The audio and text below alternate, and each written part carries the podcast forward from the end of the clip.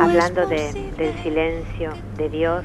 Y yo les voy a decir una cosa, estoy imitando bastante al Señor con todo lo que les respeto, la libertad a todos ustedes y cómo me silencio, porque la verdad que hay una catarata de WhatsApp de cosas hermosas que me dicen, pero no quieren compartirlo, no quieren salir al aire, no quieren que diga, ustedes tendrían que intentar salir al aire, contar estas experiencias, porque ustedes no se dan una idea, la experiencia de cada uno de ustedes lo que ayuda, ayuda muchísimo.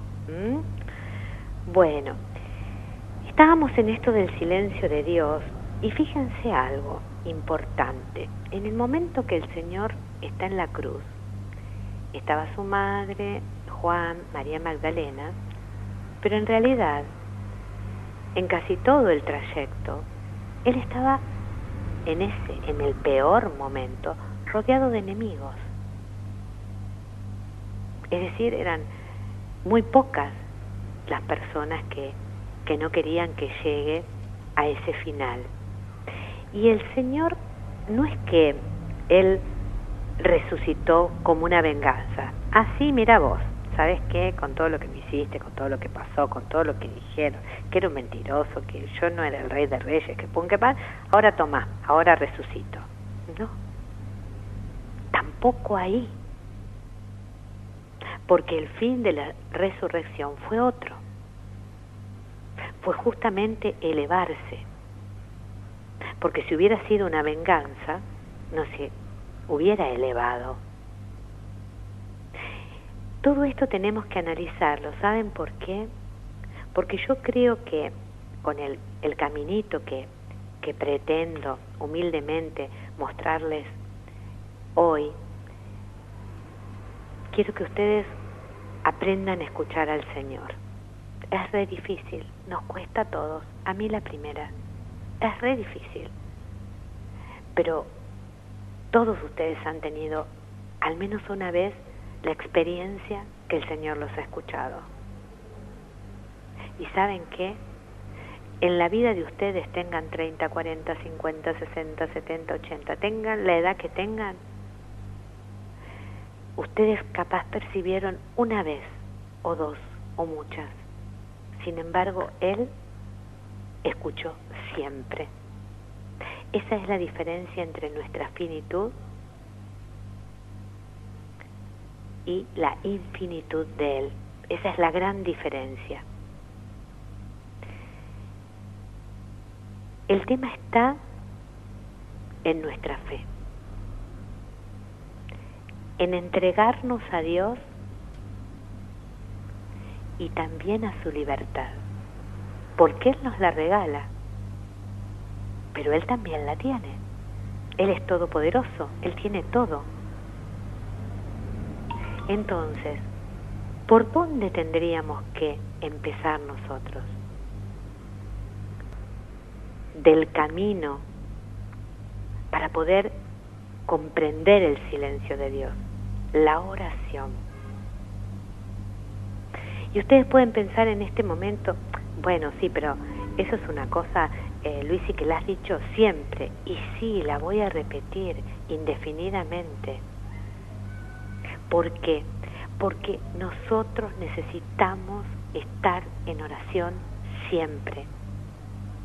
Y cuando yo insisto que para mí, con mucha experiencia en distintos tipos de oraciones, como la tienen ustedes, porque todos hemos crecido en la fe y, a veces nos aferramos a las novenas y otras veces nos aferramos al rosario y otras veces nos aferramos a consagraciones a la Virgen o a San José, etcétera, etcétera.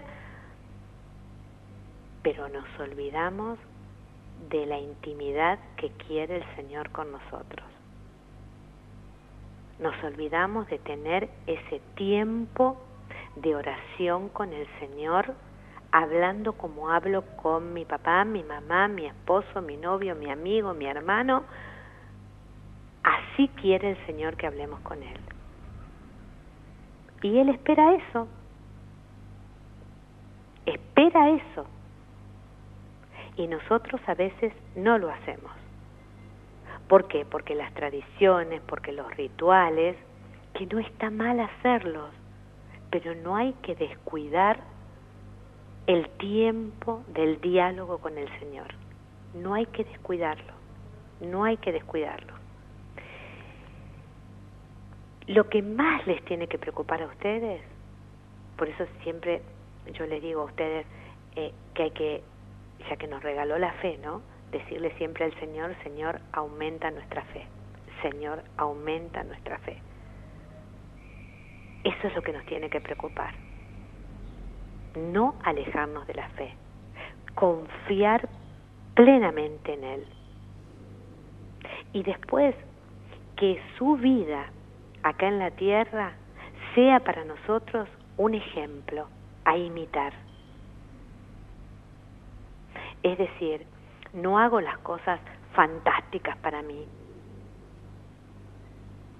Hago las cosas bien porque debo hacerlas, pero para compartirlas con el otro. Por eso les decía que el Señor nunca hizo un milagro para Él, siempre para los demás. Y hay algo que que, que me encanta y que esto les va a mostrar a las claras el silencio de Dios. Fíjense, vuelvan a leer la muerte de Lázaro en el Evangelio, ¿no? Y léanlo atentamente y van a ver cómo Jesús se entera dos días, ¿no es cierto? O sea, Él se toma dos días para ir una vez que se entera que ha muerto su amigo. O sea, era su amigo y, y él iba, eh, Jesús iba a pasar, eh, a veces eh, iba a, a, pasar la noche a la casa de, de su amigo, conversaba con, con sus hermanas, con Marta y María, tenía una gran relación de amistad. Es más, le reprocha a su familia, las hermanas de Lázaro, a Jesús y le dicen que si, si él hubiera estado, no hubiera muerto. Y el Señor escucha, no sale corriendo y dice, bueno, bueno, me voy rápido, rápido a donde está Lázaro a resucitarlo. No, el Señor espera dos días y va y lo resucita. Y quienes dudan de esto, que muchas veces dicen, no, no, lo que pasa es que estaba Lázaro eh, dormido, en realidad hay una eh, mala interpretación porque si ustedes leen bien el Evangelio van a ver que primero dice, no, lo que pasa es que eh, Lázaro duerme, dice Jesús. Ah, bueno, entonces no está muerto. No, no, no, dice el Señor, está muerto. Y Él lo resucita. Pero ahí ustedes pueden ver a las claras que el calendario del Señor no es el nuestro. Era su amigo, lo amaba, a su familia, compartía mucho tiempo con ellos. Sin embargo, cuando le dicen, él sufre, le duele, pero él va a los dos días y a los dos días lo resucita. Los tiempos del Señor no son los nuestros. Y eso hay que tratar de, de, de poder entenderlo a la luz de lo que Él nos puede iluminar a nosotros. Fíjense lo que nos pasa a nosotros cuando tenemos un problema. Ah, pero Funanita, que es mi amiga, fíjate con lo que yo estoy pasando, y no, no me llama. Me tendría que haber llamado. O, no sé, murió mi mamá y fulanito no me saludó ni esto. Fíjense cómo nos ponemos nosotros. ¿Cómo nos hubiéramos puesto? Si le vamos y le decimos si hubiéramos vivido en esa época e íbamos a decirle al Señor, eh, murió mi hermano y no va, pero este que se cree que venía a pasarla en casa y ahora fíjate, no sale corriendo a resucitar a mi hermano, que él si quiere lo puede hacer. O sea, hay cuestiones que son misterios. Y lo único que podemos hacer es decirle, Señor, aumenta mi fe y ayúdame a que de a poquito pueda entrar en tu misterio, aunque sé que en esta tierra no lo voy a poder entender pero dame templanza, ayúdame a esperar, ayúdame a ser paciente, a confiar en tu palabra, que de este dolor no me vas a liberar, pero sí del sinsentido de este dolor, que este dolor tiene un sentido para vos. Piensen ustedes todo lo que el Señor tuvo que pasar en la tierra, todo lo que tuvo que pasar haciéndose hombre. Imagínense cómo no nos va a comprender las cosas que nosotros pasamos. Nos comprende, se hizo hombre, es todopoderoso.